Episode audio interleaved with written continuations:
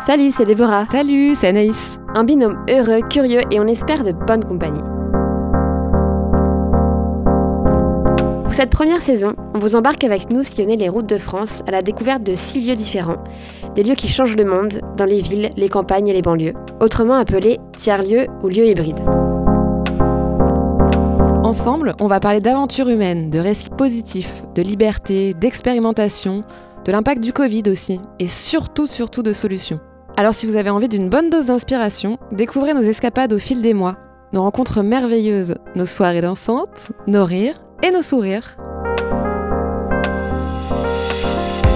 Rendez-vous tous les 15 jours pour le plaisir de se retrouver, de réinventer, de penser et de faire différemment. Bienvenue dans Tas de Beaulieu.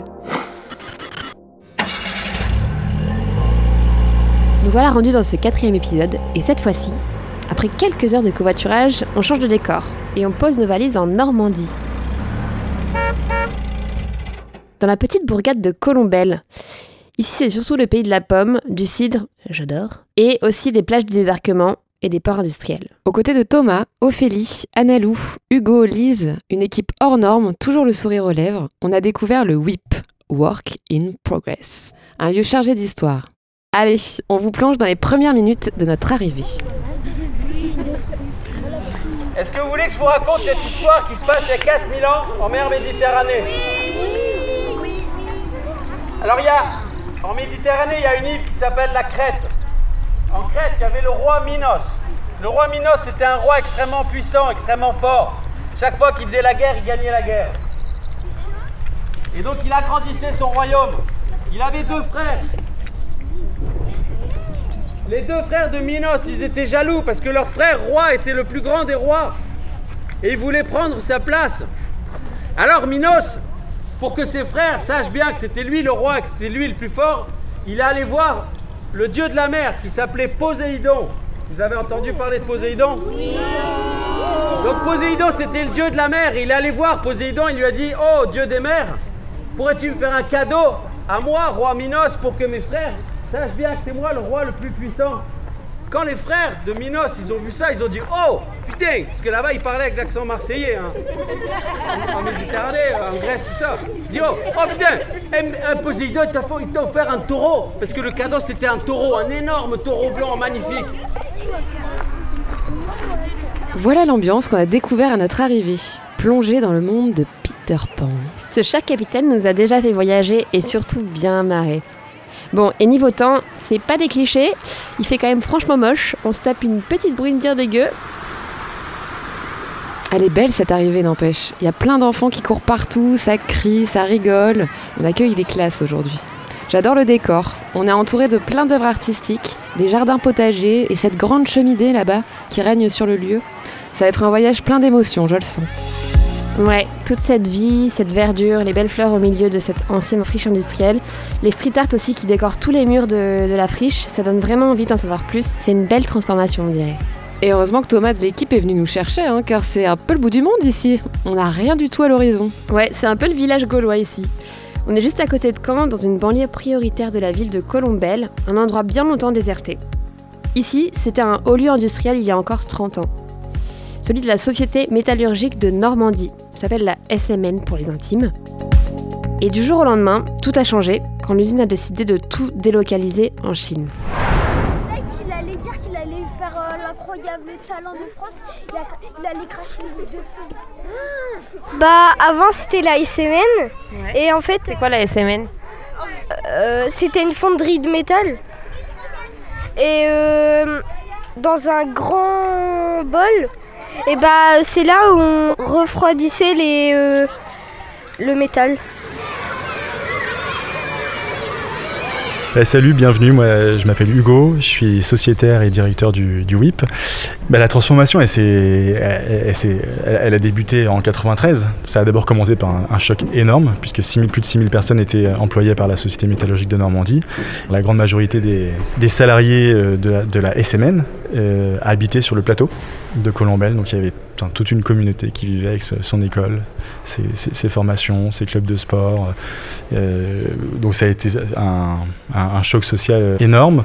La, fermeture de la société métallurgique a coupé en deux Colombelle, puisqu'on a le, centre de Colombelle d'un côté et le plateau de Colombelle de l'autre, où vivaient une, bonne partie des, des, salariés de la SMN et leurs familles. Et pendant 25 ans, petit à petit, le plateau a été reconstruit avec euh, différentes zones euh, d'activité, euh, notamment efficience, norme mondiale, et cette grande halle qui est restée en friche jusqu'en 2018 au centre, et, qui, on l'espère, fait petit à petit trait d'union entre ces, deux zones d'activité. Et c'est aussi le but de cette grande halle désormais, qui n'est plus un bâtiment industriel, mais qu'elle soit appropriée par les, par les habitants de Camp-la-Mer, mais aussi évidemment euh, les, habitants de, de, Colombelle qui puissent venir euh, participer à des, activités. Euh. Bah, donc je m'appelle Alain, je suis originaire de, Haute-Normandie de Rouen, mais installé sur Caen depuis les années 76-77. J'ai été pendant 35 ans instituteur. La retraite venant, pour ne pas devenir un légume, j'ai ressorti mon appareil photo et moi je me souviens des manifestations, des luttes. Je travaillais le jour où ils ont coulé la dernière poche d'acier, mais le soir à la télé, euh, aux, infos, j'ai vu sur les infos régionales la manifestation, euh, tous les ouvriers qui descendent, qui ont mis presque deux heures pour arriver euh, jusqu'au conseil régional, avec sur une plateforme tirée par un tracteur qu'ils avaient ici, la poche d'acier de 50 tonnes, euh, les gars avec les fumigènes, euh, les gilets oranges, euh, les klaxons comme, enfin les, sirènes, les trucs. Ça a été terrible quoi. Moi je pense que le temps passe et qu'il faut vivre avec le temps qui passe. quand on peut sauver des choses, quand on peut rappeler des choses, il n'y a pas besoin d'amuser pour rappeler l'histoire d'un lieu. Alors mon prénom c'est Patrick, mon surnom c'est Pacho et ici je construis des boîtes, des grosses boîtes en bois je l'ai toujours vu gamin euh, à l'époque où c'était euh, la société de métallurgie normande. Donc euh, c'est un lieu ouais historique. Il y avait tous les ouvriers qui bossaient ici. cette cette énorme usine, les lumières, parce que moi je suis jamais rentré à l'époque où elle fonctionnait, mais puis ça fait partie de l'histoire de Caen, c'est ce qui a amené énormément, enfin bon voilà, je vais pas refaire toute l'histoire de la SMN, mais c'est c'est un site magnifique euh, qui, a, été démonté et démantelé euh, quand je vivais à Caen. Donc, euh, me retrouver face à cet immense refroidisseur dans, cette grande nef là, c'est, je suis, je suis super content de ça. Je ne sais pas pourquoi, mais voilà, sentimentalement, le site m'intéressait. Ah ouais, on mesure vraiment le passé de ce lieu. Et dire que des régions entières ont subi le même sort, c'est dur pour toutes ces générations qui n'ont connu que ça. Ouais, c'est sûr. Imagine, ici c'était l'industrie métallurgique, à d'autres endroits le textile, les mines. Tous ces changements ont marqué profondément de nombreux endroits partout en France. Et bien souvent, malheureusement, j'ai l'impression que la suite n'est pas vraiment envisagée. On laisse les gens comme ça, du jour au lendemain, un peu désemparés. Et pourtant, la vie continue. Il faut trouver le moyen d'avancer. Mais je comprends le traumatisme derrière tout ça.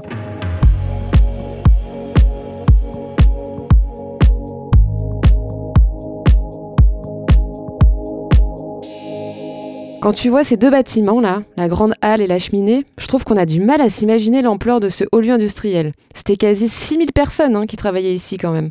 Ouais, c'est pas rien. Mais t'inquiète, on aura le temps, Anaïs, de visualiser pendant notre visite privée. Moi, je me demande surtout comment tout a commencé. Comment les gens ont pu se dire euh, on va faire un, tiers-lieu ici Pourquoi avoir voulu transformer cette friche qui dormait depuis plus de 30 ans? Le, le point de départ du projet, c'est une concertation publique. Le premier constat, c'est qu'il y avait beaucoup de monde donc, euh, parce que cette grande halle qui, constitue euh, avec le réfrigérant les deux seuls derniers vestiges de, la SMN. Il y a beaucoup d'attentes autour du, de, ce, bah, de ce bâtiment patrimonial. Il y avait en fait de nombreuses idées, de nombreuses envies. C'est ici en fait euh, avec une pluralité d'activités que bah, cette envie de, tiers-lieux qui ne soient pas mono-activités mais qui permettent d'accueillir et d'évoluer surtout, d'accueillir tout, tout, type d'activités mais d'évoluer en fait. Les usages évoluent constamment ici et on ne sait pas dans deux ans ce qu'on fera exactement. Je suis Ophélie Desrolles et je suis la cofondatrice et la présidente du WIP. Tous ceux qui nous ont rejoints sont ceux qui euh, initialement ont utilisé notre petit tiers-lieu de préfiguration qui s'appelle la Cité de Chantier, qui a été construit au pied de la Grande Halle, parce que la Grande Halle, elle était totalement inexploitable. Hein. C'était euh, la friche, mais la vraie, quoi. Euh, pas d'eau, pas d'élec, il n'y avait même pas de voirie pour s'y rendre, il fallait traverser les champs. Euh, tout était cassé à l'intérieur. Euh, Et donc, on a, pour pouvoir démarrer, pour montrer que c'était possible, parce qu'il y avait beaucoup de doutes sur ça. Comment on fait pour mélanger les publics? Comment on fait pour mélanger les fonctions? C'est trop gros C'est pas la dimension euh, du territoire Donc, il y avait beaucoup de doutes et on a dit la seule façon de lever les doutes, c'est de montrer que c'est possible à petite échelle. Et donc, on a obtenu de Normandie Aménagement de créer la cité de chantier, de construire la cité de chantier qui déjà dans sa conception reflétait nos valeurs de coopération, de réemploi, de transition écologique et euh, qui était surtout le lieu du chantier. Donc c'est le lieu où les équipes des différentes entreprises euh, de maîtrise d'œuvre euh, travaillaient, faisaient leurs réunions, où on expliquait le projet. Mais c'était aussi le lieu où il y avait un petit espace de coworking, des espaces de réunion, où on pouvait accueillir du public, faire des concerts, des repas, accueillir des scolaires. Et donc bah, tous ceux qui sont ensuite devenus les premiers sociétaires de la société coopérative sont ceux qui ont utilisé la cité de chantier, donc les coworkers, mais aussi euh, les entreprises du coin, euh, des citoyens qui étaient euh, juste motivés par l'histoire de la SMN et, et, ce que ça leur rappelait dans leur propre histoire. Ce sont les premiers bâtisseurs du WIP. Donc on a démontré d'abord notre capacité à nous aussi euh, d'être gestionnaire, euh, de créer une entreprise, de gérer euh, des projets, de, gérer des communautés, de se faire connaître, d'avoir un impact au niveau national. On a été les tiers-lieux, c'est quand même très souvent dans les grandes métropoles, en tout cas de cette dimension-là. Caen est, fait partie des petites moyennes métropoles et puis en plus on est à Colombelle, on n'est pas dans le centre-ville de Caen, donc il y a je pense qu'on a fait ces, démonstrations-là. L'enjeu pour nous, c'était de d'expliquer qu'on ne pourrait pas tout sécuriser tant que le lieu n'ouvrait pas. Parce que le principe d'un tiers-lieu, c'est de saisir les opportunités, c'est d'être à l'écoute de ceux qui vont venir l'utiliser, de faire du lien, d'animer. Et ça, ça ne se, peut pas se penser hors les murs. Les travaux ont duré 18 mois au total. Et la maîtrise d'ouvrage, c'est Normandie Aménagement qui, l'a porté, c'est notre bailleur actuellement. Mais le projet, en tout cas de réhabilitation, était collé au, projet euh, de future d'activité du WIP. Donc euh, le, WIP était, euh, si on peut dire, maîtrise d'usage. Donc la, réhabilitation s'est faite en, concertation à la fois avec les architectes, encore heureux. c'est leur nom, encore heureux. Mais oui, encore heureux aussi. Hein avec Normandie Aménagement et avec, euh, et avec l'équipe WIP qui, pouvait faire des retours puisque sur place, l'équipe était sur place à la cité de chantier, les architectes aussi étaient en résidence pendant toute la durée du, chantier et donc toutes les avancées pouvaient tout de suite être confrontées aux, usages euh, qui étaient projetés et, euh, et aux avis.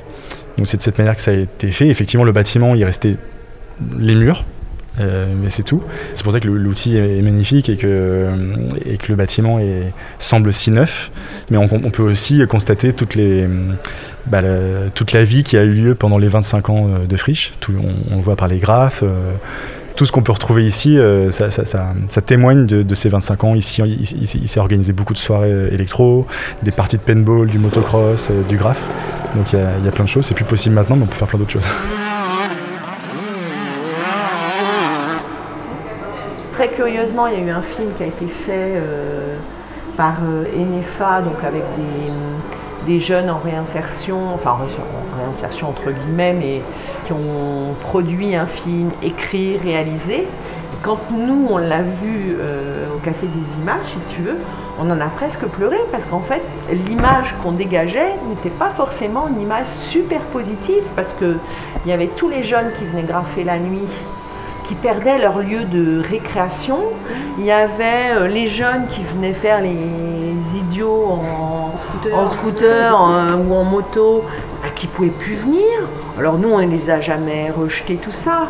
C'est vrai que comme on travaillait, des fois on leur disait, bon les gars, bon on veut bien, c'est la récré, mais nous on bosse, euh, bon voilà. Donc, et dans le film, ils expliquent, bah, on nous a enlevé notre jouet, quoi.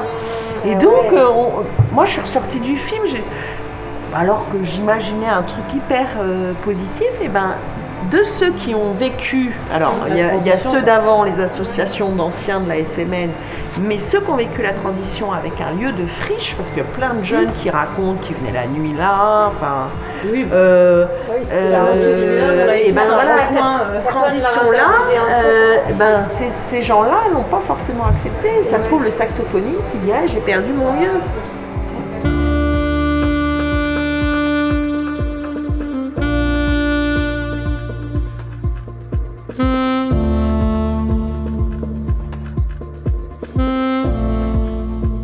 Petit à petit, eh bien, on arrive avec tous ces projets qu'on mène dans des champs différents à les regrouper et à faire en sorte qu'ils se rencontrent et se croisent sur des projets communs.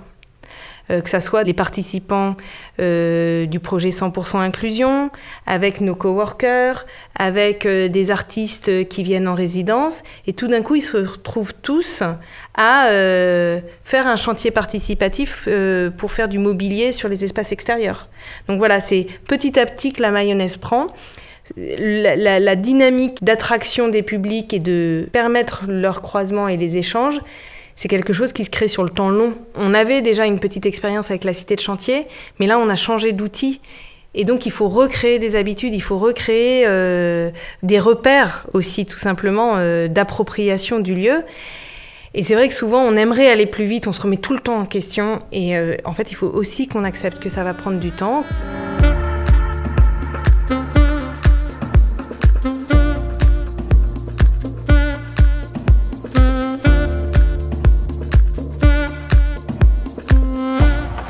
Carrément la frustration de certains à qui la friche convenait. Pour moi, ces endroits sont aussi un moyen d'exprimer l'art complètement différemment. La culture underground, c'est là qu'il se crée des choses hors limite. C'est vrai que je m'imagine bien quand même en rêve parti ici. Ouais, encore la tête dans le caisson, Anaïs, on t'a vu. Et en même temps, c'est tout un espace qui avait été laissé à l'abandon, qui s'ouvre de nouveau sur toute la population locale, en pleine jonction en plus entre Colombelle et Caen. Euh, je sais pas qui parlait de ça, mais je crois que ça fait un peu comme un trait d'union finalement. Et puis les sols sont tellement pollués qu'il paraît que ça pose de vrais problèmes pour transformer ces territoires en autre chose. Tu peux pas faire des habitats et encore moins cultiver ici par exemple. Et à l'époque, je te dis pas, on parlait pas de dépollution des sols. Hein.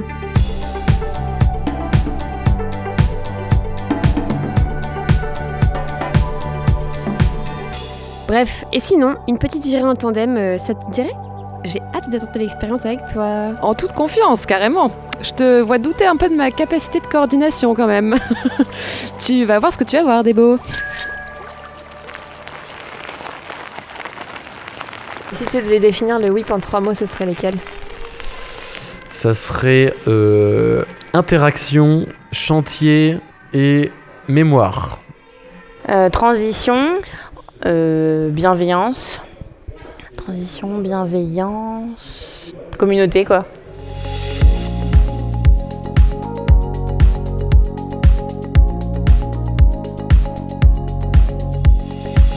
Moi je pense que le temps passe et qu'il faut vivre avec le temps qui passe. Quand on peut sauver des choses, quand on peut euh, rappeler euh, des choses, il n'y a pas besoin d'amuser pour rappeler l'histoire d'un lieu. Il y a un, passage de témoin avec euh, la jeunesse, qu'un lieu qui était un lieu de travail reste un lieu où il y a du travail, parce qu'il y a des gens qui viennent travailler ici, reste, et soit aussi un lieu de loisir, et que le bâtiment et les gens qui y travaillent font tout pour qu'on garde la mémoire. Et je pense que la mémoire restera plus vive si on la fait autour de choses festives, autour de choses euh, modernes, que simplement par les anciens qui disparaissent les uns après les autres. Que des jeunes se soient investis sur un projet, sur euh, du réemploi, sur euh, une éthique, etc. Enfin, je veux dire, c'est vivre avec son temps, c'est vivre un peu, même un petit peu en avance. C'est montrer des exemples, je trouve, une volonté d'une continuité, même si c'est pas une continuité industrielle. Je m'appelle Anna Lou, je suis bénévole euh, au WIP euh, sur le Media Lab, sur le projet radio du Media Lab. Je trouve ça génial qu'il y ait un projet comme ça. Je pense que c'est ce qui fait que quand on commence à, rentrer en ébullition, c'est des projets comme le WIP qui, qui permet de, ouais, de fédérer et de dire ah ben regardez, il se passe des choses aussi ici et, je pense que c'est le début de quelque chose de très très grand. Euh, et je pense que moi, dans ma tête, je me dis, il y a eu Bordeaux dans les années 90 qui a commencé à évoluer. Ensuite, il y a eu Nantes. Ensuite, il y a eu Rennes. Puis là, bientôt, il y aura Caen.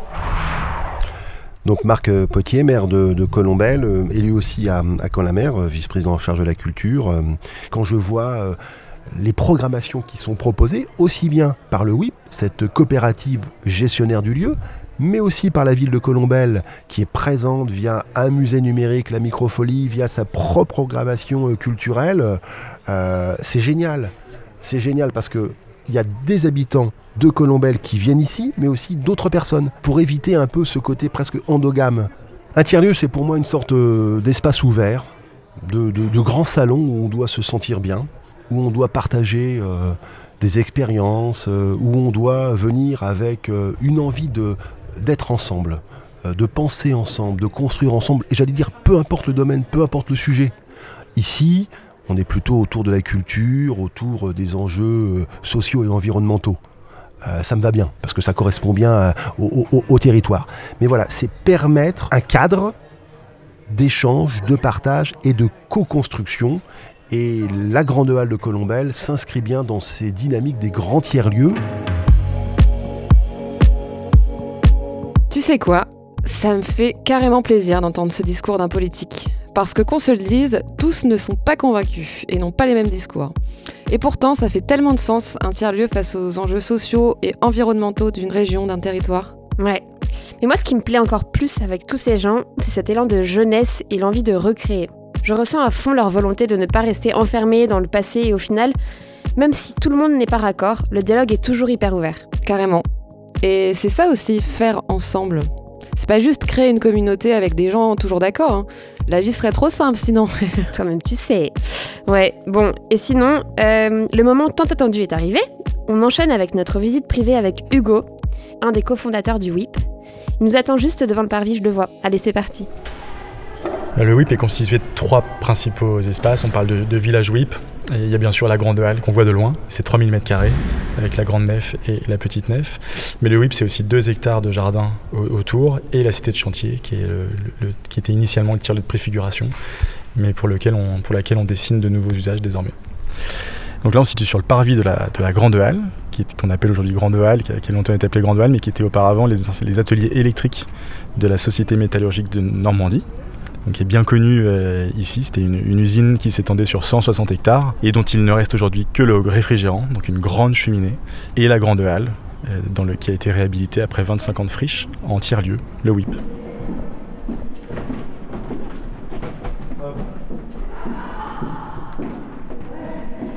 Ici on se trouve dans la grande nef, c'est l'espace le plus vaste de, la grande halle. On s'y perd, hein, grande nef, grande halle. Mais la grande nef c'est l'espace événementiel qui, qui s'étend sur 1000 mètres carrés, qui nous permet à la fois d'organiser, d'accueillir des manifestations culturelles. Et c'est aussi un lieu qui est essentiel à notre modèle économique puisqu'il nous permet d'accueillir de, des entreprises, des associations. On privatise le, le lieu pour des événements professionnels euh, ou privés on accueillait euh, le cirque acrobatique de Tanger. Donc on avait un grand gradin de 300 places. Euh, c'était deux représentations. C'était leur, première, leur première en, France. Et c'était un événement. On accueillait en fait le, le théâtre de la Renaissance de Mondeville, qui n'avait pas l'espace nécessaires pour les pratiques euh, acrobatiques. Et donc on a pu, on a pu les accueillir ici et, c'était super. C'était fantastique, euh, avec un grand gradin qui, montait euh, assez haut, puisqu'on a beaucoup de hauteur sous plafond ici, donc ça, nous a permis de les, accueillir confortablement. Mais on peut aussi trouver, organiser des cocktails, des conférences, des concerts, des balles. Je pense pas qu'il y ait d'activités qu'on puisse pas faire. On peut aussi on peut imaginer du sport. on a un projet peut-être autour d'un match de boxe. On peut vraiment tout faire ici. On avait un projet aussi qui a été annulé avec le Covid, euh, des chevaux, un projet d'équitation. Donc on peut faire, on peut faire presque tout ce qu'on veut, l'espace est modulable. C'est toujours ensuite une question de, budget, d'aménagement, de temps. On peut accueillir du théâtre comme un concert, mais on n'est jamais aussi bien équipé qu'un théâtre, aucune salle de concert. Donc à chaque fois, c'est des adaptations. Voilà, ensuite pour continuer la visite, là on se trouve dans la grande nef, au rez-de-chaussée. On peut aussi trouver au rez-de-chaussée trois autres euh, espaces, euh, en plus du restaurant. C'est trois ateliers qui ont été pensés comme des coworking pour euh, métiers manuels et artisans. Donc là, on se retrouve de nouveau sur les balcons qui servent euh, à, se déplacer entre les étages, mais aussi entre les mêmes espaces d'un étage, qui servent aussi de gradins, puisqu'ils donnent sur la, sur la grande nef. Et, ces balcons qui sont constitués euh, intégralement de bois, presque, euh, servent aussi dans, dans l'équilibre de, la grande nef à équilibrer bah, les matériaux, puisque la grande nef, c'est du, du, métal et du béton. Et donc le, les balcons apportent un peu de chaleur. Eh bien, au total, sur les deux espaces de coworking, on a, euh, on a près de 50 euh, coworkers. On a plus de place, environ 80. Et ici, on se trouve dans le premier espace de coworking. C'est des bureaux attitrés, donc c'est en open space, en bureau ouvert. Mais euh, chaque coworker a son, son, bureau attitré, dédié. Il peut installer son écran, son matériel, ses dossiers, comme à la maison. Mais toujours avec des, possibilités d'interaction simples avec les autres, les autres coworkers. Donc l'équipe WIP, on est, on est installé ici. Ici, on retrouve des graphistes euh, qui sont indépendants. On retrouve Geon, qui est euh, un cabinet d'études en, certification euh, environnementale. Et on retrouve un imprimeur, on retrouve une, une entreprise, deux salariés d'une entreprise de maintenance de parcs photovoltaïques. Donc c'est assez, c'est assez varié. Il y a à la fois des indépendants et à la fois des salariés détachés. Ici, on se trouve désormais en face des planches. Les planches, c'est deux espaces mitoyens, des loges et des vestiaires qui permettent d'accueillir des compagnies, euh, des artistes en, en résidence. C'est canon. Ce mélange qu'ils ont réussi à faire entre la conservation de l'histoire de la friche, tous ces street art sur les murs, les terrasses en bois, hyper aériennes, et la récup par-ci, par-là, pour diminuer l'empreinte carbone des travaux, tu m'étonnes que les travaux aient presque pris un an et demi. En tout cas, moi j'adore le mélange béton, bois, fresque sous ces immenses hauteurs. C'est hyper coloré et ça donne un contraste assez stylé. Et en parlant de multi-activités, ici c'est Byzance. Il y a vraiment mille trucs à faire et plein plein de structures différentes. On embarque pour un tour des popotes? Si vous deviez définir euh, le whip en trois mots, ce serait lesquels? Moi, ce serait euh, la friche, euh, les arts et les, ouais, les rencontres intelligence, jeunesse, mais dans le bon sens du terme, et puis, euh, oui, apporter peut-être des regards différents. Enrichissement, c'est ça dont on a besoin. Le WIPS, c'est un lieu ressource, donc il faut qu'on mette à disposition ces ressources-là. Et il y a plusieurs ressources. Il y a l'infrastructure, le lieu qui permet de faire, qui permet d'expérimenter. Il y a euh, la ressource de l'écosystème qui permet de mettre en lien, euh, de faire des projets communs. Il y a la ressource euh, de l'équipe salariée qui peut accompagner, conseiller, aider. Il y a la ressource de l'accueil et de l'hospitalité. Donc on est un lieu ressourçant, on est là pour accueillir et écouter, faire en sorte que les gens soient bien chez nous. Et il y a la ressource de valoriser ce qui s'y passe. On est assez présent sur les réseaux sociaux, on est très suivi, donc on, peut mettre en valeur euh, ceux et celles euh, qui se mobilisent euh, au sein de la Grande Halle. Donc on, on, a vraiment travaillé la façon de rendre ces ressources le plus accessibles et de les mettre à disposition de tous ceux qui en ont besoin.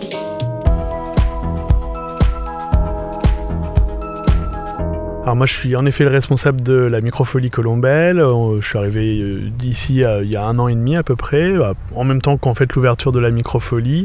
donc c'est un équipement culturel autour donc du patrimoine, de la culture, de l'art et du numérique.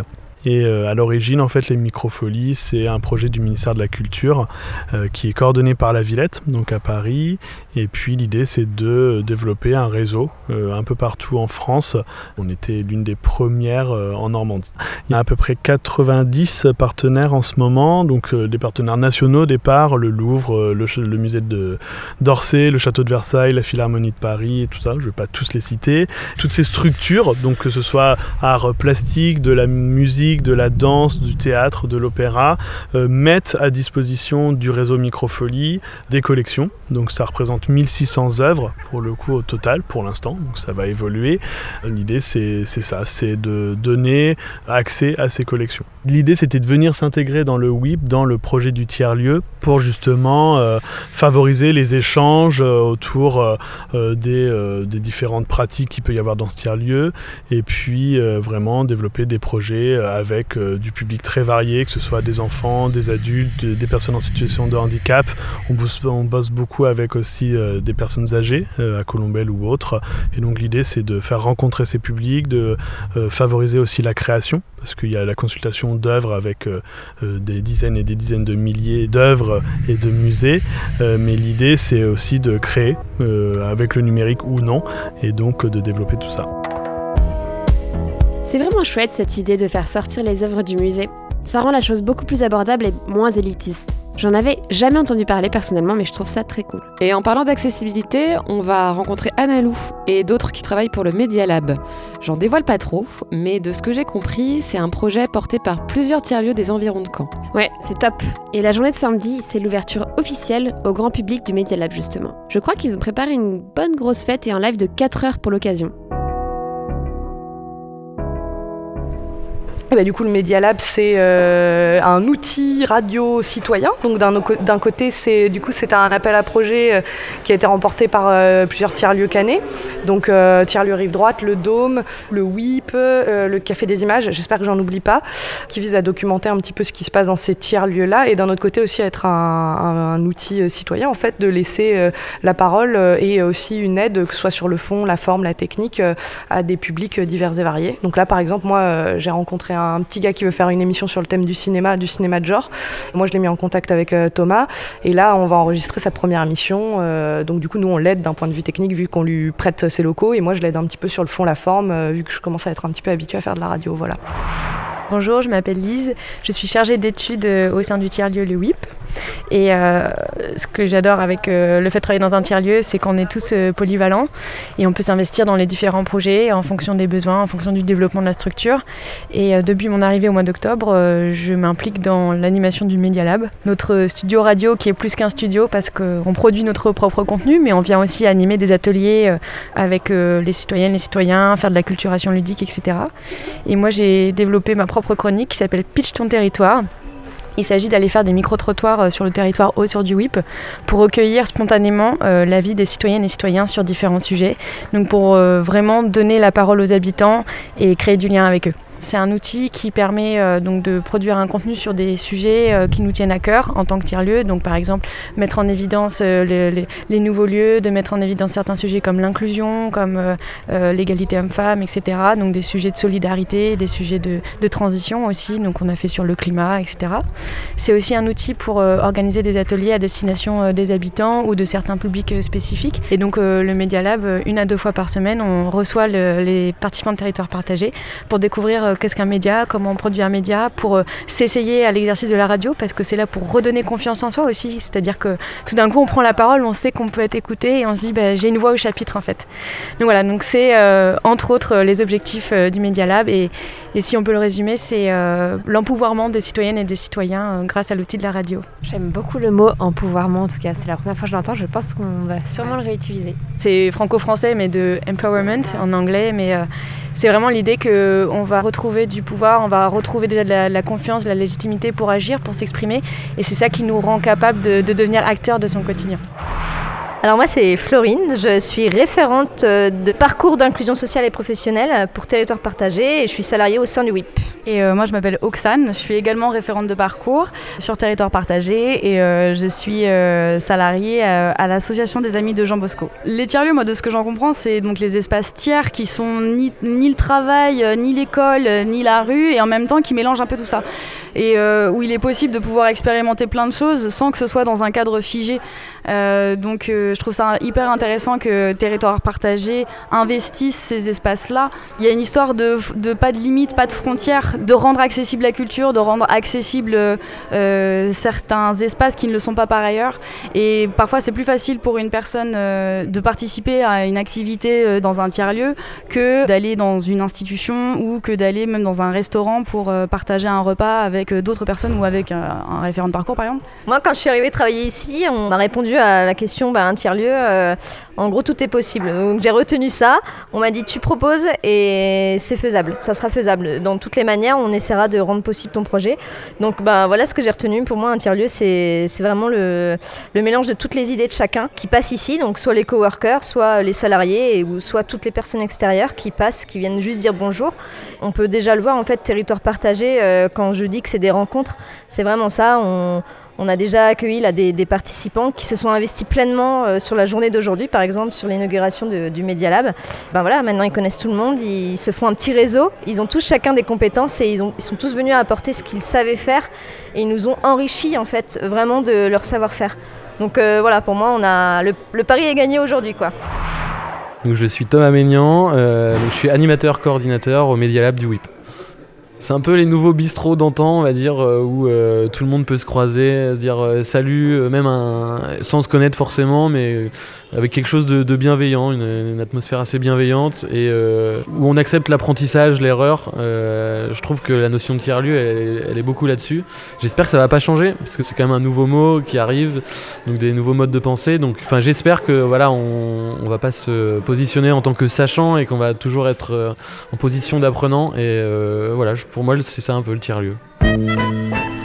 Alors, particularité du spot, euh, c'est que nous sommes un établissement labellisé en agriculture biologique, donc euh, essentiellement euh, produits circuits courts, produits bruts, euh, cuisine à l'ardoise qui change quotidiennement. Euh, on s'attache particulièrement à avoir un lien avec nos producteurs et, ou fournisseurs quand il s'agit de produits euh, moins alimentaires, à maîtriser les déchets, l'anti-gaspillage. voilà, on s'engage sur toutes ces cordes. Ça faisait partie du cahier des charges, mais néanmoins c'était déjà nous dans l'ADN de notre entreprise en amont. Donc on n'a rien modifié à ce qu'on savait déjà faire. Nos clients, alors effectivement ceux qui sont acteurs de la Grande Halle, que ce soit les whippers, comme les coworkers, comme les clients des coworkers. Euh, et puis après, euh, belle surprise malgré tout, on s'attendait à avoir les travailleurs de la zone, du plateau de Colombelle. Et en fait, on a aussi des gens qui viennent d'un petit peu plus loin, des particuliers qui ont connu la SMN puisqu'on est dans un bâtiment historique et qui avaient besoin de venir voir ce qu'on avait fait de leur lieu historique. Donc euh, ce sont des belles rencontres. Les petits bistrots. C'est très inspirant comme modèle de restauration. C'est 90% local en plus. En parlant de modèle économique justement, ici, contrairement à d'autres, on n'est pas sur un modèle hybride, mais une SIC, une société coopérative d'intérêt collectif. Le but de ces sociétés, c'est de remettre de l'intérêt général dans l'économie. On est un, tiers-lieu euh, bah, par essence hybride et pluridisciplinaire, mais notre modèle économique nous impose d'aller encore plus loin dans cette pluriactivité, puisqu'on développe à la fois des projets d'intérêt général euh, autour des transitions écologiques, de l'inclusion, de la citoyenneté, des médias et de la culture, mais on a aussi une grosse partie de notre activité qui est euh, celle de la location, de l'événementiel, et une partie qui, qui, est du conseil et de l'accompagnement en porteur de projets tiers-lieux. Cette partie euh, prestation de services est essentielle à notre modèle économique, puisqu'on est une société coopérative euh, sous forme SAS et on gère et anime le lieu en contrepartie d'un loyer voilà, qu'on paye à notre euh, bailleur. On, dispose d'un bail 369 qu'on doit assumer euh, comme une entreprise conventionnelle, si, je puis dire. Tous les frais de fonctionnement d'équipe, les fonctions support, les charges de, de bâtiment doivent être assumés par nous-mêmes par l'activité qu'on génère sur site. Si on prend 100% des revenus qui sont nécessaires au fonctionnement du WIP, 70% proviennent des prestations de services, location, événementiel, conseil, et 30% sont des subventions projets. Donc c'est des, subventions dont on bénéficie qui viennent couvrir euh, les coûts des projets d'intérêt général, la fabrique de territoire et notamment ce qui nous permet de déployer le, Media Lab, euh, notre programmation culturelle, le projet culturel qui est, géré par Juliana, et d'autres activités autour du réemploi de matériaux euh, avec Valentin et, et Julia ici. On a une cinquantaine euh, de sociétaires et de bénévoles euh, qui initialement se sont mobilisés très fortement pour que la Grande euh, soit réhabilité et pour qu'on l'ouvre et que ça devienne un tiers-lieu. De 2016 à 2019, il y a eu euh, une énergie euh, de dingue puisqu'il n'y avait personne de salariés, on était tous bénévoles. Pauline et moi, on a réussi à se salarier au bout de deux ans et on avait énormément, enfin la, tâche était trop grande pour nous, donc tous ces sociétaires et bénévoles ont fait des groupes de travail, on fait tout court la com, les travaux en partie, les aménagements euh, donc il y a eu une énergie folle. L'équipe ensuite s'est structurée avec euh, aujourd'hui 12 salariés. On a changé euh, d'organisation sans l'avoir vraiment pensé et réfléchi, c'est-à-dire que tout d'un coup il y avait une équipe de salariés dont c'était la mission et qui était rémunérée pour faire tourner la boutique et le Covid est arrivé. Et donc aujourd'hui, il y a un vrai enjeu pour nous de faire en sorte que les sociétaires, les bénévoles et les usagers trouvent leur place, soit force de proposition, soit en capacité de prendre des initiatives et euh, soit aussi et toujours impliqués dans la stratégie du WIP et de la Grande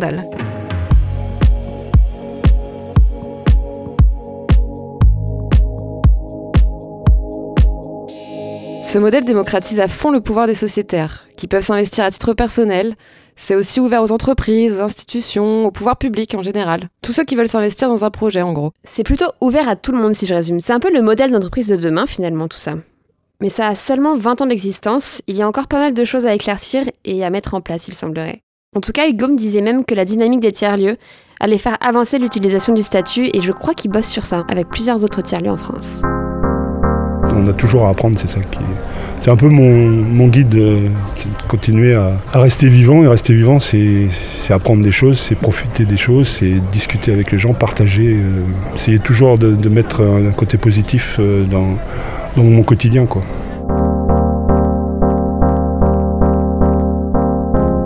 Bon et voilà les amis, sur cette petite note philosophique, le quatrième épisode touche déjà à sa fin. Et oui, déjà, déjà.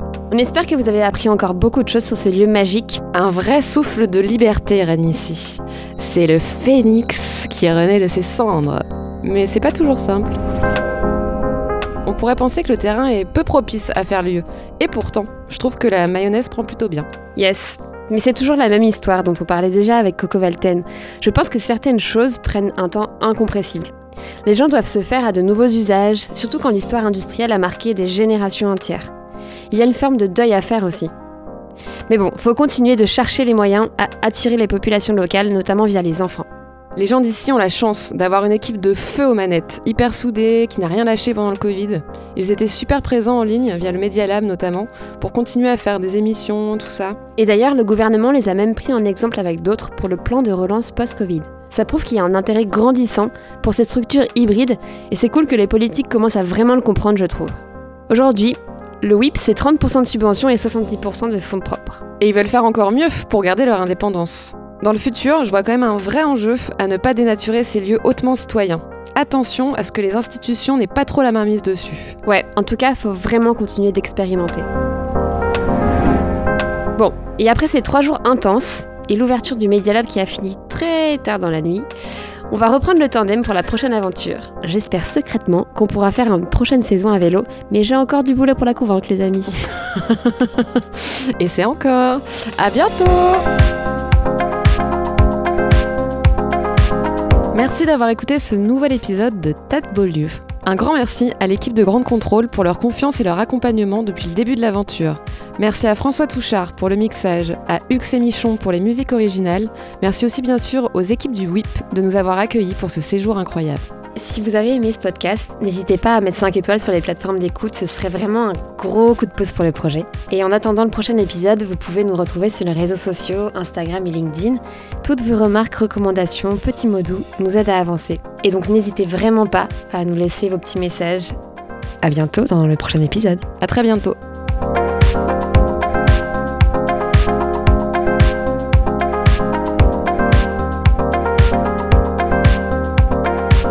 Tas de beaux lieux, le podcast des lieux qui changent le monde, en coproduction avec Grande Contrôle.